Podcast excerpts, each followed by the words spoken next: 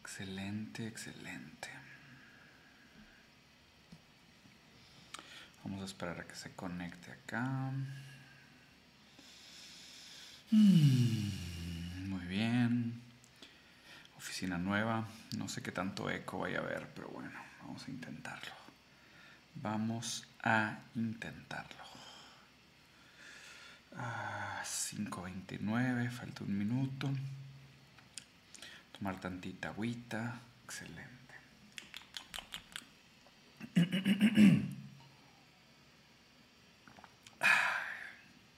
Unique New York. Unique New York. The rice opened the window with great potency.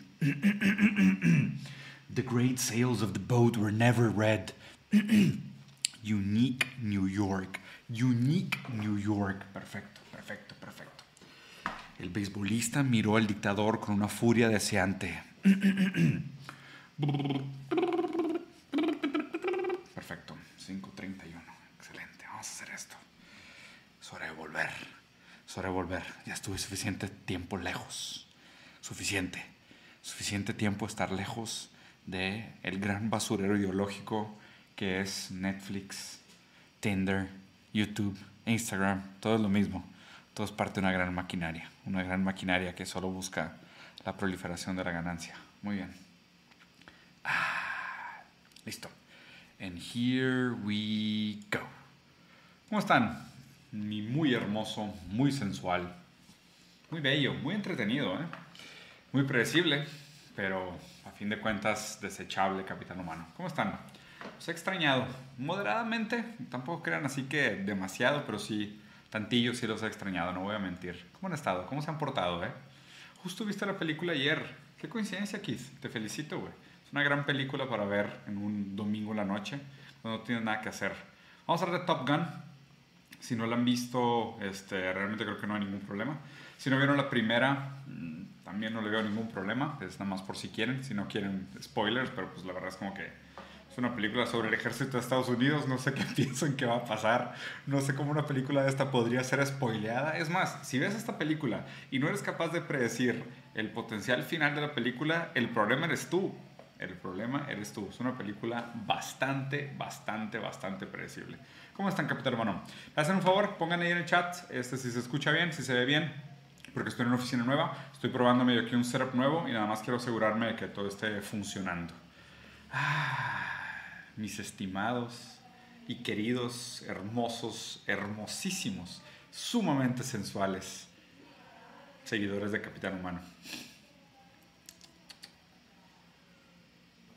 Ah, perfecto. Muy bien. Pues obviamente el review de esta película pues no da para mucha trama, porque la trama de la película la verdad es que no da para demasiado análisis, pero probablemente vamos a hacer el esfuerzo, pero más bien lo que quiero platicar un poco es como quiero hacer un meta-análisis de la película.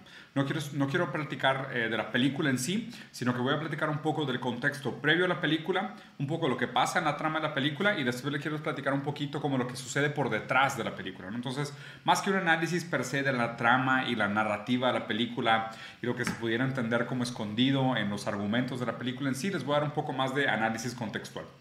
Bueno, si no han visto la película de Top Gun o no saben lo que es Top Gun, seguramente han estado viviendo bajo una piedra los últimos 70 años, entonces bienvenidos, eh, tenemos internet, eh, pronto nos van a reemplazar las máquinas en prácticamente todos los sentidos y tienes que pagar para ligar, entonces bienvenidos al futuro, es increíble, puedes pedir dildos por Amazon y te llegan en drone en 30 minutos y se acaba el agua. Este, este es el resumen de los últimos 70 años, por si no sabías lo que ha estado sucediendo con la humanidad.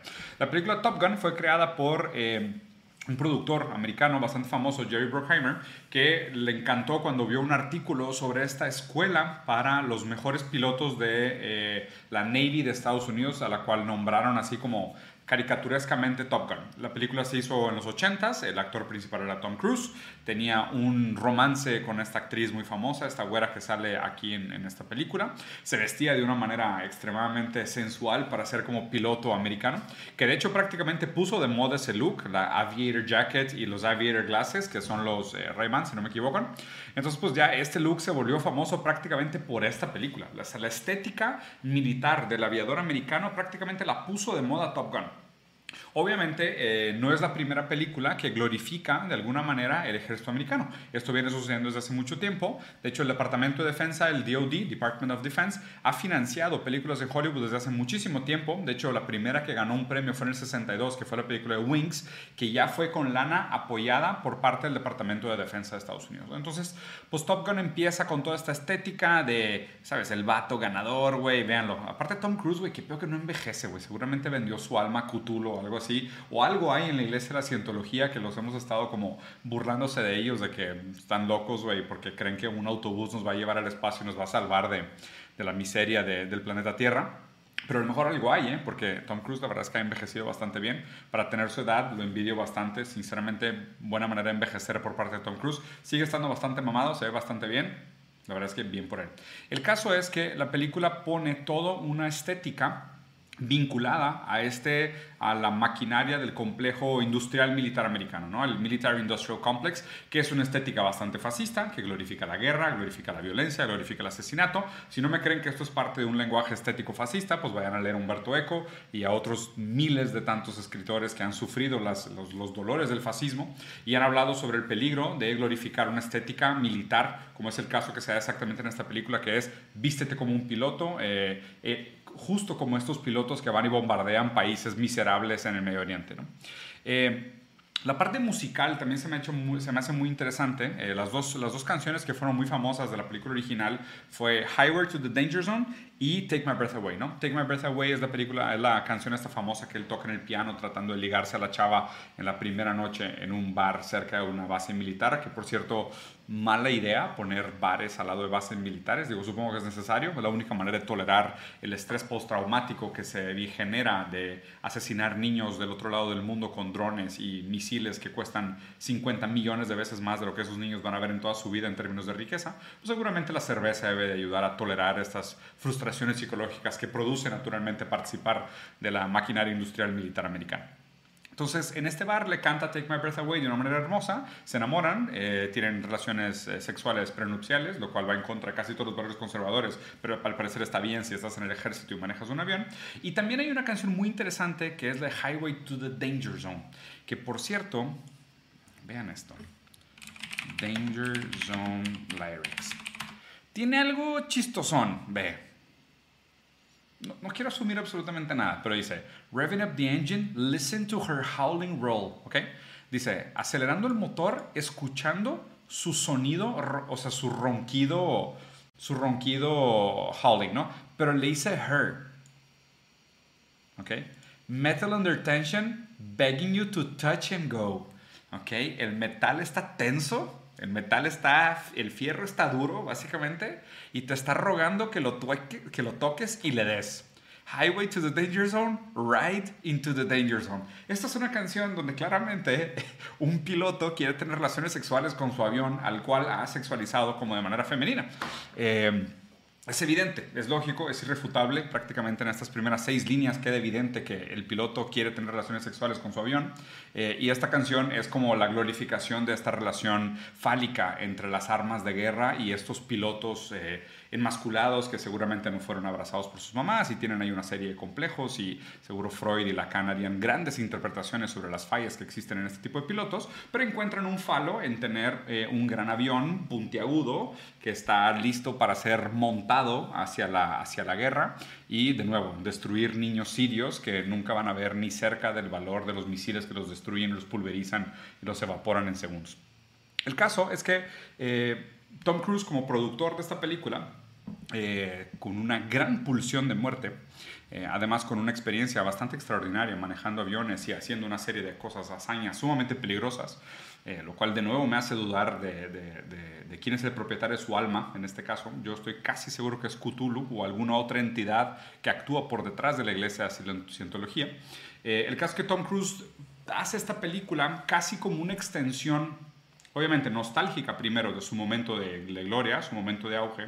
Eh, pide la participación casi obligatoria de Val Kilmer, que es un personaje súper importante de la primera película, que es Ice, su antagonista slash amor platónico homosexual.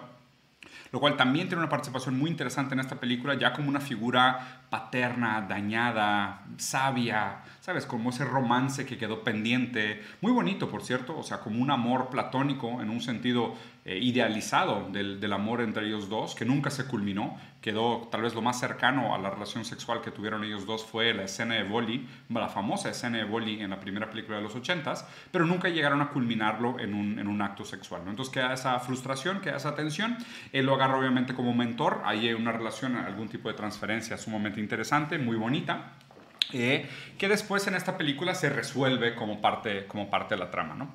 Pero definitivamente aquí hay una, hay una intención interesante de Tom Cruise de ponerse cada vez en un riesgo mayor. Y, y también me supongo que, a medida que él se aproxima a la vejez y, y, siendo un hombre que fue glorificado en su momento de juventud, también debe tener una cierta resistencia al proceso de vejez. O sea, a verse físicamente decrépito. O sea, como lo ves en contraste con Val Kilmer. O sea, Val Kilmer tuvo cáncer en la garganta. Es un hombre que se ve muy, muy dañado, acabado, si, si quisieras decirlo así. Y, Tom Cruise no. O sea, Tom Cruise se sigue aventando aviones y haciendo stunts que no hacen ni siquiera los stuntmans. Y, y ahora busca una manera de manejar aviones de guerra a alturas prohibidas con tal de, hacer su película más atractiva para el desechable capital humano eh, y enamorarlos y convencerlos de que vale la pena dar la vida por el país, perdón, quitar vidas en nombre del país. Eh, el, el, tema central de la película, lo que, el argumento central de la película aquí es la automatización del ejército y la sustitución del humano por la máquina dentro del ejército americano. ¿okay? Aquí, digo, este argumento al principio cuando lo vi dije, ah, ok, está interesante, tiene un aspecto proletario, o sea, tiene un aspecto de trabajador, ¿no? Como diciendo, la automatización va a reemplazar aún aquellos que defienden el imperialismo. Pero luego me di cuenta que el argumento no iba tanto por ahí, sino que el argumento iba más como por el lado de humanizar al ejército americano. Decir que lo más importante del ejército americano es el aspecto humano, es el hombre que está dentro de la máquina. Y por más que eventualmente tengamos estos drones que cuestan cientos de millones de dólares y van a destruir chocitas de madera, tejabal y lodo en Siria que no valen más que 150 dólares y, y esto costaría una fortuna suficiente para resolver la vida a prácticamente toda la población que bombardea y más y tres generaciones más. Eh, por más que estos aviones cuesten una fortuna, siguen estando eh, respondiendo a intenciones humanas. Nada más que son intenciones humanas un poco más sistemáticas, más frías, eh, un poco más separadas en el sentido utilitario, ¿no? De ya no es el Tom Cruise Maverick el que maneja el avión y le pica el botón para disparar una bomba y destrozar una caja, una casa con niños sirios huérfanos y, y, mutilados. No, ahora es alguien que está sentado en una consola con un control de PlayStation y desde el control de PlayStation pues yo estoy viendo toda esta simulación virtual de una casa de lodo con pedazos de arcilla que está llena de niños huérfanos mutilados que nunca van a ver la cantidad de dinero que cuesta el misil que los, que los evaporó en segundos.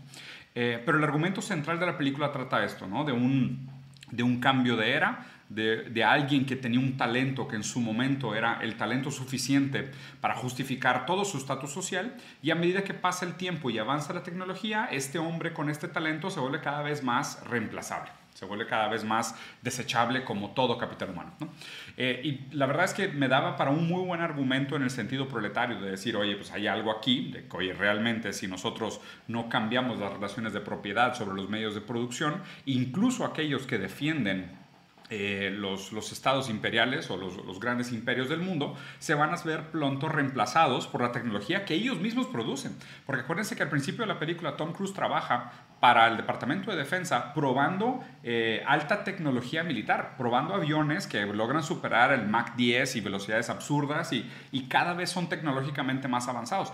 Él mismo está transmitiendo su capital intelectual acumulado como capital intelectual, o sea, su conocimiento acumulado como capital intelectual, lo está transmitiendo para entrenar la siguiente generación de drones y de aviones automáticos y súper avanzados que lo van a sustituir. Entonces aquí empieza la trama de la película.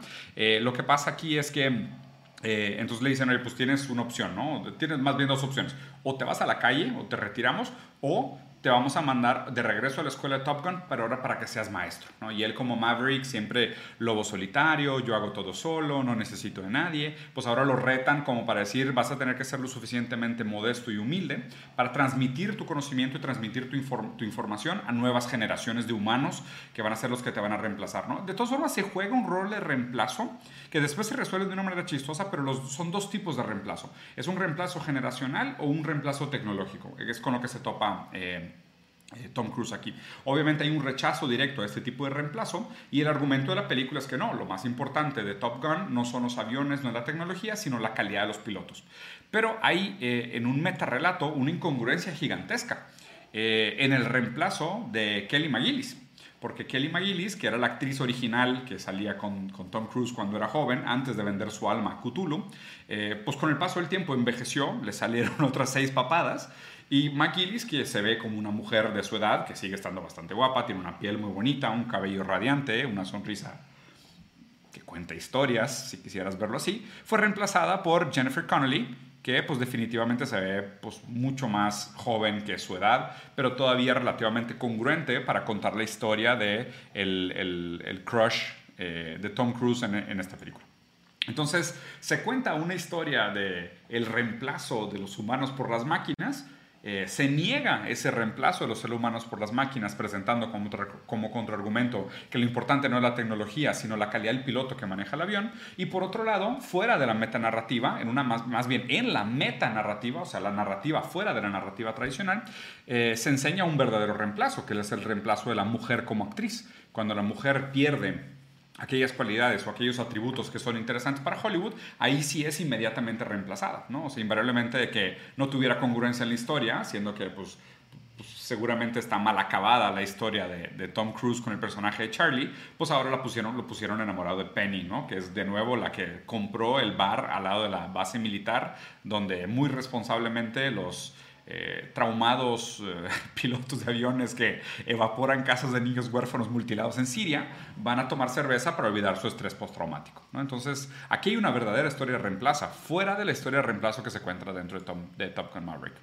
Entonces, eh, se crea un grupo de, de estas nuevas generaciones de pilotos top bastante woke así como mostrando los valores más tradicionales, más aceptables del liberalismo. Nada mejor que evaporar casas de tejabán, lodo y madera llena de niños huérfanos y mutilados que con un grupo de asesinos, perdón, de pilotos navales multiétnicos, multigéneros, donde hay una mujer enfrente, un latino medio chaparro, un negro, obviamente, porque pues digo, el ejército americano, sumamente humano, no discrimina cualquiera es lo suficientemente digno de manejar un avión de 70 millones de dólares para cruzar el mundo y destruir una casa, tejamán, lodo, pedazos de madera llena de niños huérfanos mutilados.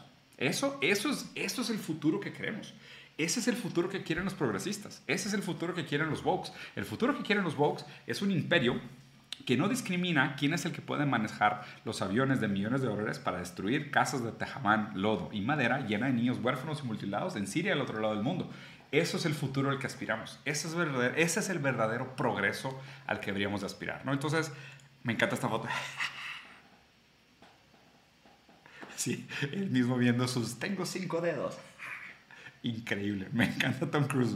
Entonces, eh, el arma este, bueno, le preparan este grupo de los mejores pilotos disponibles en ese momento para que los entrenan. Él constantemente les, les transmite esta, la dificultad de la misión, la baja probabilidad de su, de su éxito eh, durante la película constantemente se les menciona o queda evidente lo, desechables que son, lo reemplazables que son, lo hermosos y sensuales que son cuando juegan fútbol americano sin camisa en la playa. Son hermosos, son sensuales, pero son altamente desechables. ¿Por qué? Porque aunque trabajen para el ejército de Estados Unidos, son capital humano.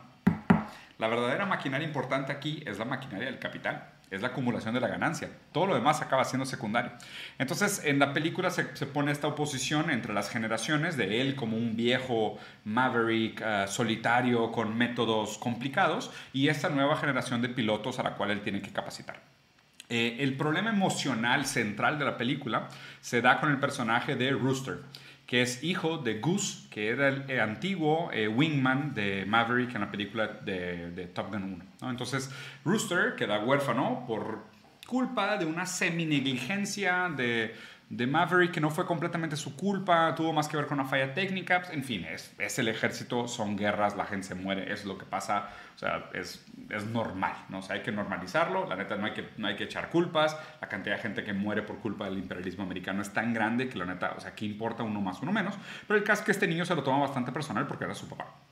Pero más que eso, o sea, más que culpabilizar a Maverick por haber eh, sido el wingman de su papá cuando murió y estar relacionado a las situaciones inescrupulosas que provocaron la muerte de su padre, eh, lo que realmente le causa resentimiento al personaje Rooster contra Maverick es que al inicio de su carrera como piloto, este tipo del bigote, que por cierto es el mismo que sale en la película Whiplash, que es una gran película, mil veces mejor que esta, eh, este señor bigotes tratando de poner de moda el bigote nuevamente, no sé, sinceramente no sé si lo va a lograr, pero válido el intento, le aplaudo el intento, bastante loable. Eh, el problema que tiene con él es que este tipo, Tom Cruise Maverick, en la película, le, le, pone como, le mete el pie cuando está iniciando su carrera como aviador, quita sus papeles del, del colegio militar y le atrasa la carrera durante cuatro años. ¿okay? Aquí pudieras decir, bueno, pues es una manera como paterna de cuidarla. Eh, de cuidarlo, de, bueno, pues tipo, si tu papá murió en el ejército, mejor no te metas, a lo mejor esto no es para ustedes, eh, como genéticamente pues no va por ahí, mejor no te arriesgues, no te metas por acá, eh, y le atrasa la carrera cuatro años, ¿no? Y después Tom Cruise tiene que toparse con este dilema de decir, ¿qué hago? Eh, lo reconozco como un adulto capaz y lo permito que se suba un avión de 70 millones de dólares para bombardear casas de niños huérfanos mutilados en Siria al otro lado del mundo, o eh, lo sigo rechazando y negando su talento para poder manejar aviones de guerra de 70 millones de dólares, viajar al otro lado del mundo y destruir casas de lodo de tejabán y madera con niños mutilados y huérfanos en Siria. Ese es, el verdadero dilema al que se enfrenta Maverick en esta película. Como una buena resolución de una figura paterna un poco deformada por parte de él, que nunca realmente pudo establecer una relación saludable, la relación que tenía con Penny constantemente en la película te recuerdan que es una relación amorosa eh, bastante problemática, donde él siempre la acaba abandonando, eh, definitivamente la reemplazó a Charlie, que fue el amor de su primera película, a la cual le cantó la canción de Take My Breath Away. Pero sabe que se sabe realmente que su único amor real es eh, Highway to the Danger Zone y él le quiere hacer el amor a su avión al cual feminizó extrañamente, como una figura materna medio interesante. Eh, el caso es que él nunca pudo ser papá, nunca pudo consolidar una familia, entonces tiene una relación así medio pseudo paterna con este chavo, donde él es relacionado a la culpabilidad de la muerte de su padre, entonces queda como con el pendiente de la responsabilidad, pero es una figura no completamente responsable. Maverick como nombre código tiene una implicación eh, solitaria, como de eh, hago las cosas yo solo, me enfrento yo las adversidades solo. Entonces él tiene que solucionar este dilema entre ser realmente un llanero solitario o ser un team leader y hacerse responsable de los demás. ¿no? Entonces eh, aquí es donde se resuelve la película. Al final él pues, prácticamente está dispuesto a dar su vida para salvar a Rooster. Le da el peor consejo del mundo a Rooster, que le dices que no piense, solo actúa. Gran consejo, gran consejo, sobre todo si estás manejando un avión de 70 millones de dólares para bombardear casas de lodo de niños huérfanos y mutilados del otro lado del mundo. Eh, y este le hace caso y dice, güey, pues no pensé, solo actué y me regresé a salvarte y ahora los dos estamos en súper peligro. Ahí la película toma un giro bastante cómico, eh, casi bordea lo ridículo, donde se roban un avión antiguo de una base militar que por arte de magia eh, sigue funcionando, como si alguien todavía le diera mantenimiento funcional a un avión de casi 40 años de edad eh, lo cual implícitamente en términos logísticos y financieros sería virtualmente imposible, a menos de que te lo robaras de un museo. Pero el caso es que se encuentra en este avión, que es el avión original que había volado Maverick en la primera película, entonces hay todo ahí un tema nostálgico, se reedita su, su papel de héroe, su papel de papá, su papel de cuidador, y, al no, y lo que él no pudo hacer salvando al papá de Rooster, ahora lo pudo hacer salvando a Rooster, entonces todo está bien, ¿no? Aquí voy a empezar, voy a cerrar porque realmente o sea, el argumento de la película me parece pues, infantil, si no, es que, si no es que patéticamente predecible.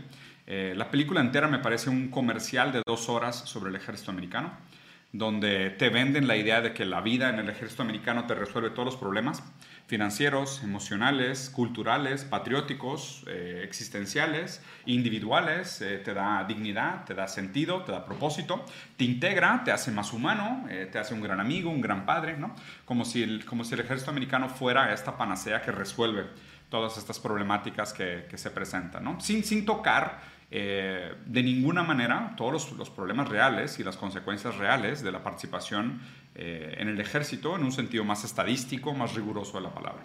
El estrés postraumático, la violencia, eh, las discapacidades, las amputaciones, las pérdidas, las traumas, la carencia, por ejemplo, de seguro y gastos médicos para los veteranos de guerra, o sea, todos los problemas reales que compete en la participación de un ser humano en la maquinaria industrial militar americana.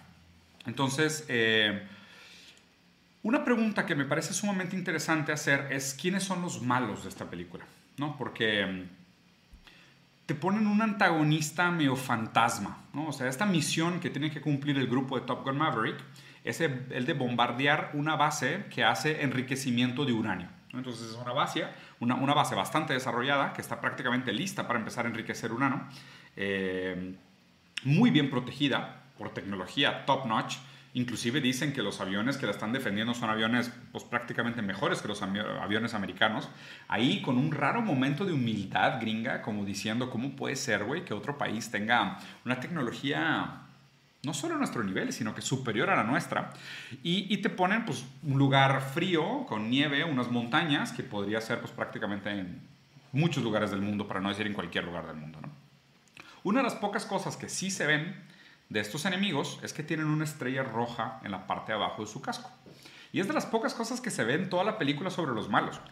Y obviamente, pues esta estrella roja, si se fijan, pues tiene una connotación definitivamente comunista. Entonces, eh, lo más cercano sería la, la, insignia de la, de, la, de la parte de defensa aeronáutica de Corea del Norte, eh, también existen ejercicios militares que se han ejecutado contra países ficticios que fueron creados durante la Guerra Fría como argumento de entrenamiento para el ejército americano y mucha de esta eh, estética, de este lenguaje estético, permanece. ¿no? Entonces no me, parece coincidencia que de las pocas cosas que podemos ver de los malos en esta película de Top Gun Maverick es esta estrella roja.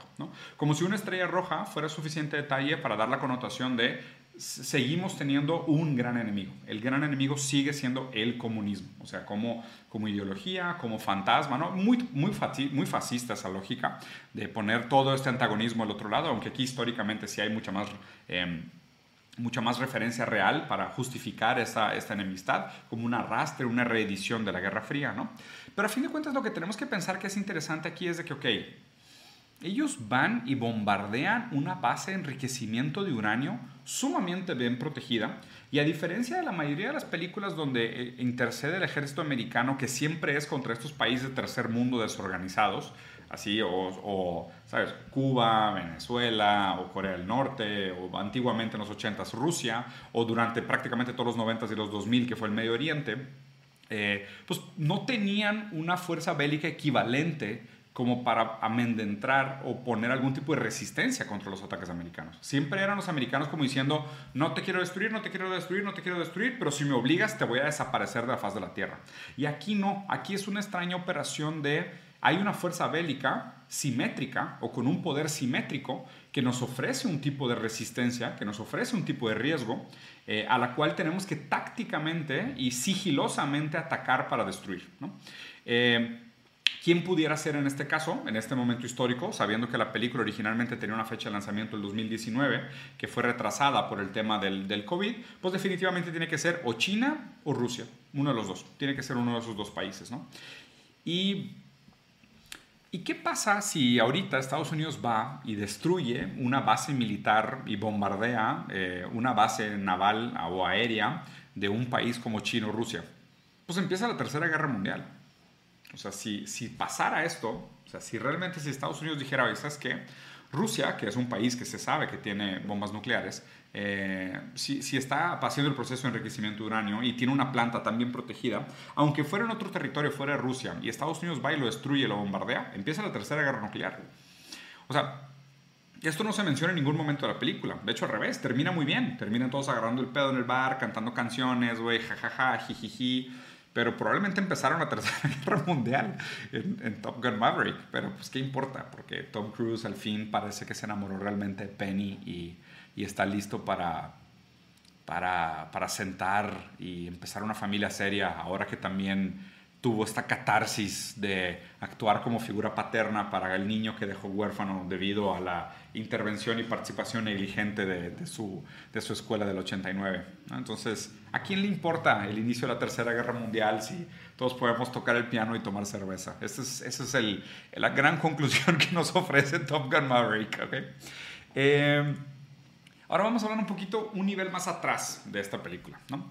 Para empezar, es abiertamente sabido que el Departamento de Defensa eh, apoyó financieramente esta película. Bastante. Para que se den una idea, uno de los aviones que manejan en la película, el, F-18, la versión super del F-18, cuesta 70 millones de dólares. El presupuesto total de la película Top Gun Maverick fueron 173 millones de dólares, de los cuales 13 millones son directamente el salario de Tom Cruise. Okay. 13 millones es prácticamente lo que costó la primera película en el año 89.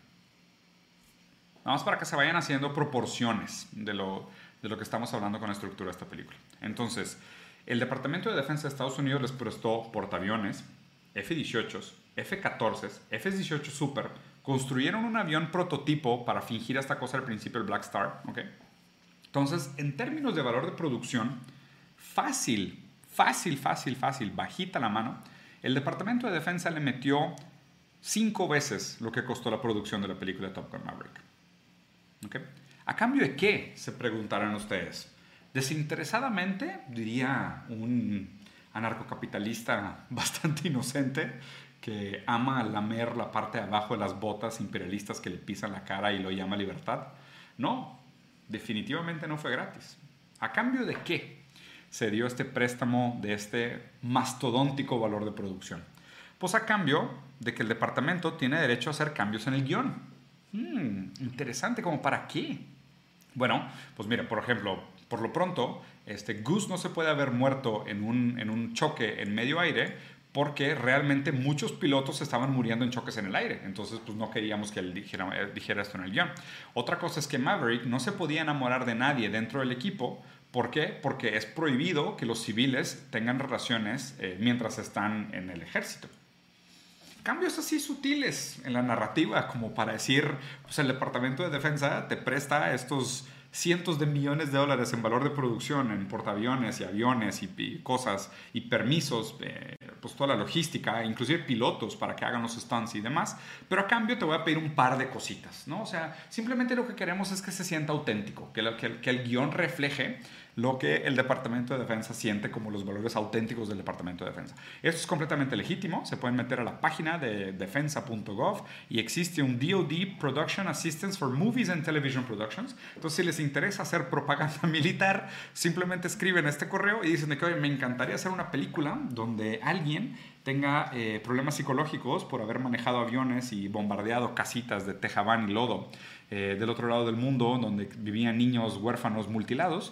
y, se siente muy mal. Entonces empieza un teatro eh, LGBT más eh, pintado de colores con licuadoras albinas y todos están contentos porque ahora con a través de la diversidad pueden superar el dolor de haber destruido casitas de lodo y de madera con niños huérfanos y mutilados del otro lado del mundo. Es hermoso. Y por eso el Departamento de Defensa está más que dispuesto a patrocinarlos. ¿Por qué? Porque así funciona esta maquinaria. Si les interesa más el tema, les recomiendo la lectura de Teodoro Adorno, La dialéctica de la ilustración, y hablar un poquito también, por ejemplo, sobre Walter Benjamin y la, la, reproducción eh, artística y la industria del entretenimiento en la época de la reproducción industrial. Son dos lecturas que seguramente les van a ayudar y les van a encantar a descifrar un poquito de qué significa toda esta maquinaria que, que, perpetúa esta idea de no, el ejército americano es humano, míralos cómo juegan, juegan básquet sin camisa, güey, míralos cómo juegan fútbol americano sin camisa. Mira, hay negros en el ejército, o sea, no pueden ser malos, ¿sacas?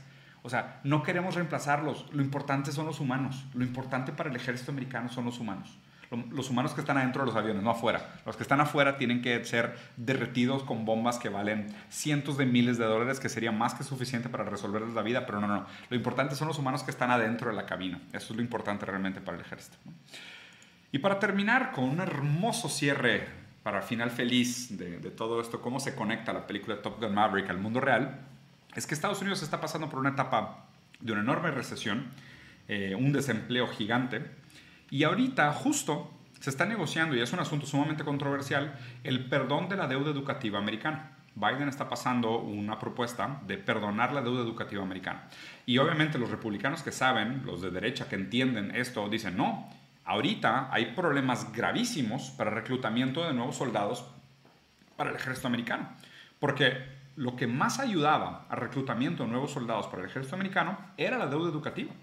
El ejército de Estados Unidos te ofrece hasta 50 mil dólares como sign-in bonus por meterte al ejército. Entonces tú sales de una carrera, marketing, ¿ok? Y, piensas que vas a ser gurú de ventas y ves que el mercado está sumamente saturado y prácticamente a todo el mundo se copió los libros de Joe Dispenza y no hay nada nuevo que decir porque siempre ha sido una tanda de estupideces. Y dices, güey, mi otra opción es trabajar en McDonald's por 9 dólares la hora y no me alcanza para rentar un departamento en ninguna ciudad de Estados Unidos.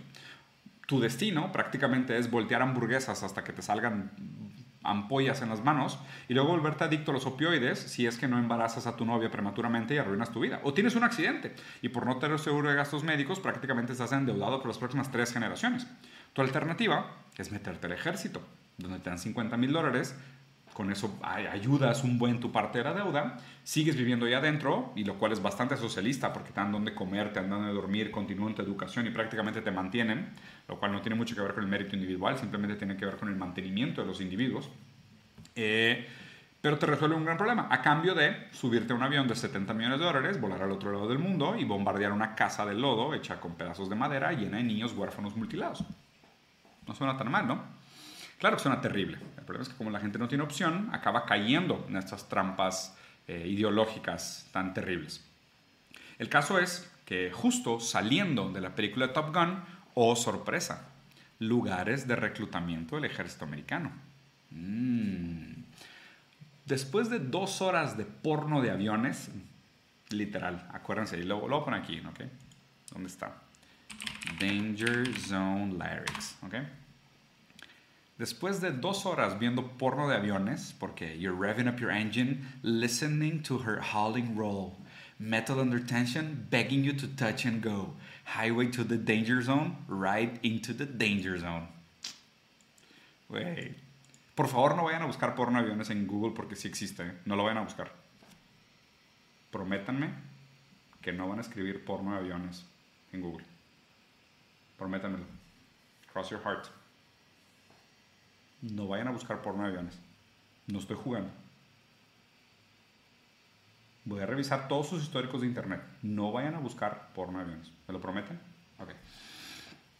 Entonces, después de dos horas viendo porno de aviones con Tom Cruise y demás, este, sales y dices, güey, qué chido poder manejar un avión de 70 millones de dólares, viajar al otro lado del mundo y bombardear una casita de lodo llena de niños huérfanos y, y mutilados. Este, y aparte, híjole, güey, qué hueva, ya se acabó la película, ahora tengo que pensar otra vez en mis deudas y mañana entro a trabajar otra vez a las 7 de la mañana, voltear hamburguesas. Sales y ¿qué te espera afuera?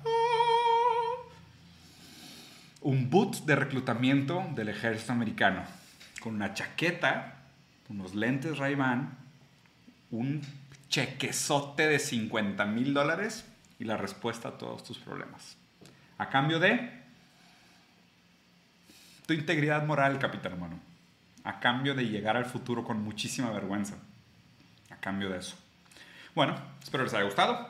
Es el review de Top Gun, una porquería de película. Entretenida, no lo voy a mentir, entretenida porque tiene cosas chidas y, y marometas y porno de aviones, lo cual siempre es bueno. No vayan a buscarlo, no lo busquen. Ya les dije que no lo vayan a buscar. No busquen porno de aviones. No lo busquen. Okay. Entonces, eso se trata la película. Básicamente es una, un comercial de dos horas en el peor momento de reclutamiento del ejército americano. Están realmente desesperados, así que tuvieron que apelar a esto. Eh, probablemente vamos a ver Top Gun 3. Probablemente vamos a ver Top Gun 3. ¿Habrá review? Híjole, espero no verme en la penosa necesidad de explicarles lo mismo otra vez porque muy probablemente va a ser exactamente lo mismo. Capitán humano, los dejo, se cuidan, los extrañaba mañana live review de noticias. ¿Les parece? Vamos a ver qué está pasando con el mundo. Mañana, aquí en YouTube, live review de noticias. Ayúdenme. Hagan clips de este video. Siempre me ayuda que hagan clips. Hagan clips, distribuirlos, me vale. Pónganlos donde ustedes quieran, burlándose de mí si quieren, inclusive con memes exagerados, lo que quieran. Hagan, hagan clips. Me encantan sus clips. Me gustan más que los míos, para que tengan una idea. Me encantaría que solo fueran clips de ustedes, no clips míos. Así me gustaría. Y sí, sí, mañana vemos eh, live review de noticias aquí en YouTube para ver qué está pasando con el mundo. Les tengo sorpresas. Adiós, Capital Humano. Espero les haya gustado mi playera. También tengo noticias sobre esto pronto.